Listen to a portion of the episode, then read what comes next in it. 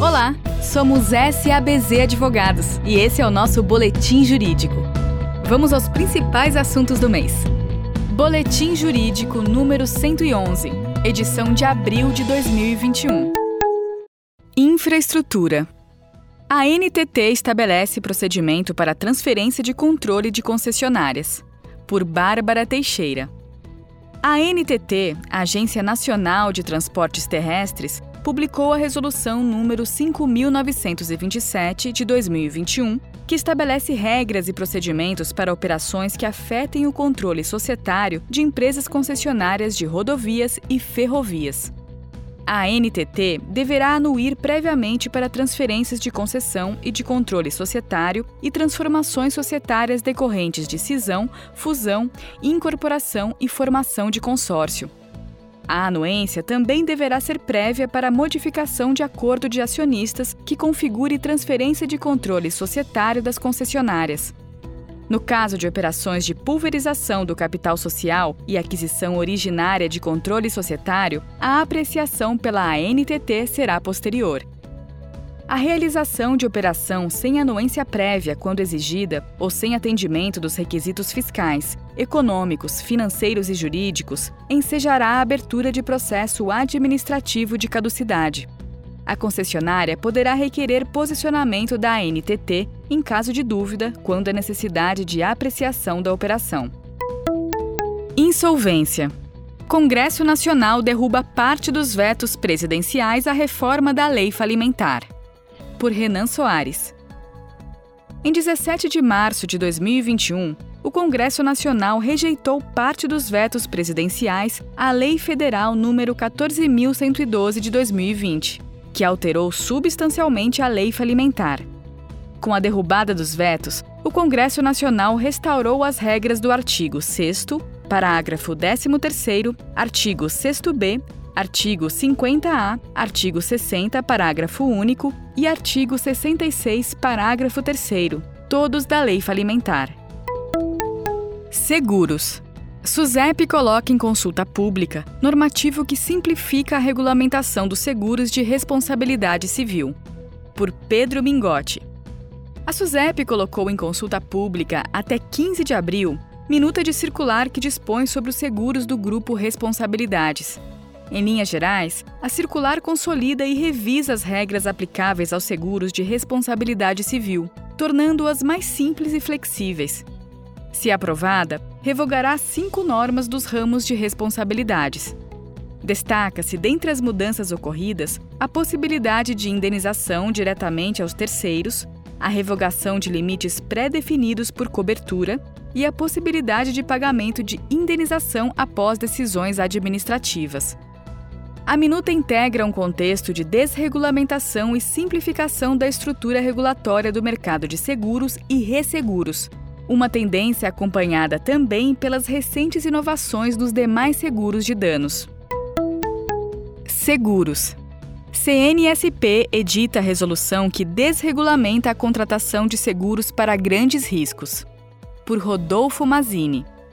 A SUSEP publicou em 31 de março a resolução CNSP 407, que dispõe sobre os princípios e características gerais aplicáveis aos seguros de danos para a cobertura de grandes riscos. Em grande medida, a resolução apenas consolida as disposições que constavam da minuta submetida à consulta pública em agosto de 2020. Ocorreram, todavia, algumas alterações relevantes em relação ao texto preliminar, como a retirada do DIO do rol de seguros automaticamente de grandes riscos, e a possibilidade de aplicação dos princípios e regras da resolução a todas as empresas integrantes de um grupo econômico. De modo geral, o novo marco regulatório representa um grande avanço para o mercado de seguros e atende a um anseio antigo de seguradoras e segurados, permitindo maior flexibilidade na elaboração de produtos que poderão ser customizados às necessidades de cada caso. A resolução entrou em vigor em 1 de abril e as seguradoras devem se adequar imediatamente às disposições, ressalvadas as apólices já emitidas. Societário publicada a MP para facilitar a abertura de empresas e aumentar proteção de acionistas minoritários. Por Emanuel Lima. Foi publicada em 29 de março de 2021 a medida provisória número 1040, que, entre outras medidas, dispõe sobre a facilitação para a abertura de empresas e a proteção de acionistas minoritários. No que se refere à facilitação para a abertura de empresas, a MP promoveu alterações nas leis número 11.598 de 2007 e 8.934 de 1994, entre as quais destacamos possibilidade de emissão automática sem análise humana de alvará de funcionamento e licenças para atividades de médio risco e unificação no CNPJ das inscrições fiscais dos entes da Federação, estados e municípios. Quanto à proteção de acionistas minoritários, a MP promoveu alterações na Lei nº 6.404 de 1976, aplicáveis às companhias abertas, entre as quais destacamos aumento do prazo mínimo de publicação da primeira convocação da Assembleia Geral, de 15 para 30 dias, proibição da acumulação dos cargos de presidente do Conselho de Administração e diretor-presidente, e obrigatoriedade da participação de conselheiros independentes na composição do Conselho de Administração.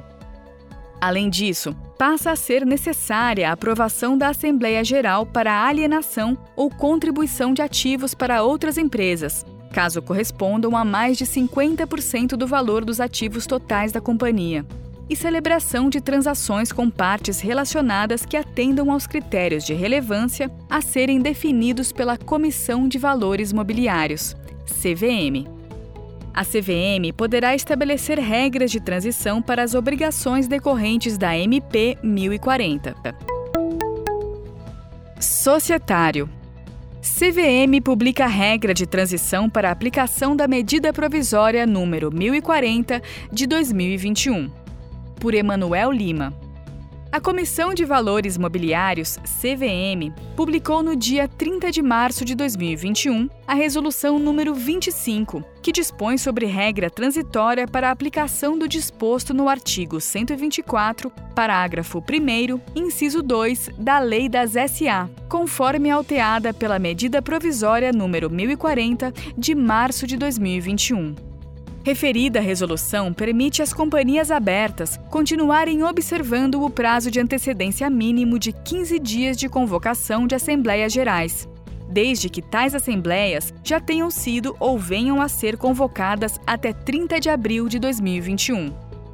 Segundo a CVM, a regra transitória busca prevenir incompatibilidade de prazos para possibilitar às companhias a realização de suas assembleias dentro do limite temporal legal, ou seja, em até quatro meses após o encerramento do exercício social.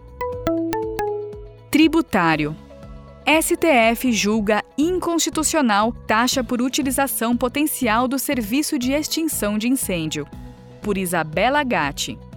O STF, por meio de ação direta de inconstitucionalidade, julgou inconstitucional norma do Estado de Minas Gerais que instituiu a cobrança de taxa de segurança pública pela utilização potencial do serviço de extinção de incêndio. Por maioria, os ministros julgaram procedente o pedido, prevalecendo o entendimento do ministro relator Marco Aurélio, ficaram vencidos os ministros Alexandre de Moraes, Dias Toffoli, Roberto Barroso e Ricardo Lewandowski. Em voto, o relator salientou que a criação de taxa para os serviços de segurança pública é inconstitucional, uma vez que não se trata de uma atividade específica e divisível. Assim, deve ser financiada por imposto e não por taxa. A decisão é de alta relevância em momento que os entes federados expandem a atividade arrecadatória mediante expedientes diversos, sendo um deles a criativa instituição de taxas para custear seus deveres constitucionais gerais e indivisíveis. Tributário. STJ Cobrança de ISS por alíquota fixa não depende de modelo de societário por João Matarazzo e Thaís Santoro. A primeira sessão do Superior Tribunal de Justiça decidiu, nesta quarta-feira, que profissionais autônomos organizados em sociedade limitada podem recolher o ISS por alíquota fixa. A decisão no EAR SP 31.084 ocorreu por seis votos a três, prevalecendo o entendimento do relator, o ministro aposentado Napoleão Nunes Maia Filho. No voto vista, a ministra Regina Helena Costa afirmou que o fato de atuarem os profissionais individualmente ou por sociedade limitada mostra desinfluente para efeitos tributários, devendo ser considerada a pessoalidade dos serviços nos termos do artigo 9 do Decreto-Lei 406 de 68. A prevalência do novel entendimento defendido pela primeira turma do STJ configura uma inesperada mudança jurisprudencial sobre o tema, já que há muitos anos referida Corte vinha negando o benefício previsto pelo Decreto-Lei 406 de 1968 às sociedades limitadas, ora sob aspecto da forma como foi constituída a sociedade, ora sob aspecto do modelo escolhido de distribuição dos lucros aos sócios. Tributário. CSRF reconhece denúncia espontânea no caso de compensação efetuada em atraso. Por Raíza Garcia. A Câmara Superior do Conselho Administrativo de Recursos Fiscais decidiu pelo afastamento da cobrança de multa moratória quando efetuada a compensação via declaração em atraso, mas antes do início do procedimento fiscal. No caso concreto, a compensação dos débitos declarados na DECOMP foi parcialmente homologada em decorrência do não recolhimento de multa de mora. O contribuinte alegou a aplicação da denúncia espontânea, tendo em vista que entregou a DECOMP antes da apresentação da DCTF retificadora. Por fim, o julgamento foi favorável ao contribuinte, no sentido de que a compensação é forma de extinção do crédito tributário equiparado ao pagamento, de modo que deve ser aplicado o Instituto da Denúncia Espontânea, afastando a exigência de multa de mora. Tributário. Justiça Federal mantém IR sobre rendimentos de trust. Por Raíza Garcia e Vinícius Costa. A 11ª Vara Civil Federal de São Paulo proferiu sentença sobre rendimentos de trust após a edição da Solução de Consulta COSIT 41 de 2020, que entende como tributável pelo imposto de renda qualquer rendimento recebido do exterior. Trata-se de mandado de segurança cujo objeto é a isenção de imposto de renda sobre valores recebidos por herdeiros, decorrentes de contrato de trust firmado na Nova Zelândia. O impetrante sustenta que os valores são isentos do imposto de renda, tendo em vista que foram recebidos a título de doação e devidamente tributados pelo ITCMD. Além disso, alega que foram declarados e tributados pelo imposto de renda no momento da adesão ao regime especial de regularização cambial tributária, de modo que não poderiam ser tributados novamente. De acordo com a juíza, os valores recebidos não se encaixam na definição de doação e, além disso, considerou que o montante foi tributado como ganho de capital na adesão ao regime especial, enquanto o fato gerador discutido no mandado de segurança seria o recebimento de rendimentos do exterior, sobre o qual incide IRPF. Tratando-se de sentença proferida em primeira instância, ainda é passível de reforma pelo Tribunal Regional Federal da Terceira Região. Tributário. Receita Federal divulga regras para a declaração de criptoativos. Por Raíza Garcia e Vinícius Costa. Diante da insegurança dos contribuintes nos exercícios anteriores, a Receita Federal criou códigos específicos na ficha de bens e direitos para a declaração de criptoativos, que deve ocorrer quando o valor de aquisição for igual ou superior a 5 mil reais. Segundo instruções da Receita Federal no aplicativo IRPF 2021, deve ser utilizado o código 81 para a declaração de bitcoins. Para outros criptoativos do tipo moeda digital, altcoins, os contribuintes devem utilizar o código 82. No caso dos demais criptoativos não considerados criptomoedas, payment tokens, deve ser utilizado o código 89. Tributário. PGFN reabre os prazos para ingresso ao programa de retomada fiscal. Por Thaís Santoro. A Procuradoria-Geral da Fazenda Nacional, por meio da Portaria número 2381 de 2021, reabriu os prazos para ingresso no programa de retomada fiscal no âmbito da Procuradoria-Geral da Fazenda Nacional, para negociação de dívidas de empresas e pessoas físicas com a União por meio da transação tributária. De acordo com a portaria PGFN número 2381 de 21, as pessoas jurídicas e físicas poderão negociar seus débitos inscritos em dívida ativa da União até 31 de agosto de 2021. Atualmente, existem duas modalidades de transação: excepcional e extraordinária. Como regra, para fazer jus à transação excepcional da dívida, as pessoas jurídicas, empresas do Simples Nacional, pessoas físicas e produtores rurais deverão comprovar a redução de receita ou rendimento até o mês que antecede a adesão ao acordo de transação, comparado com a soma de receitas do período de março a dezembro de 2019, em razão dos impactos econômicos decorrentes da pandemia relacionada ao coronavírus, Covid-19.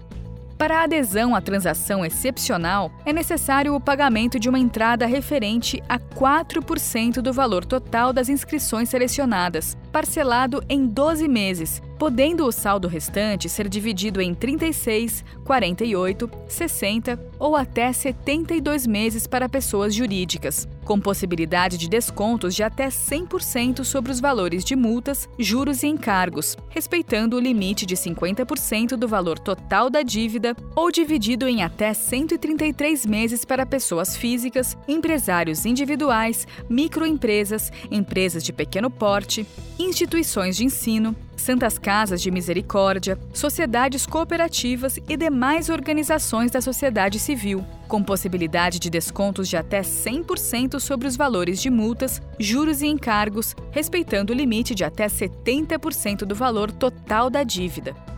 Para a transação envolvendo débitos previdenciários, a quantidade máxima de prestações continua sendo 60 vezes. Para a adesão à transação extraordinária, não há descontos, de modo que o pagamento deve ser feito através de entrada referente a 1% do valor total dos débitos a serem transacionados, parcelados em três meses para todos os contribuintes. O restante da dívida poderá ser parcelado em até 142 meses para as pessoas físicas, empresários individuais, MEs, EPPs, instituições de ensino e poderá ser parcelada em até 81 meses para as demais pessoas jurídicas. O prazo para a adesão terá início em 15 de março de 2021 e terminará às 19 horas do dia 30 de setembro de 2021, através do portal eletrônico do Regularize. Gostou do nosso boletim jurídico? Inscreva-se nos nossos canais nas redes sociais. Procure por SABZ Advogados.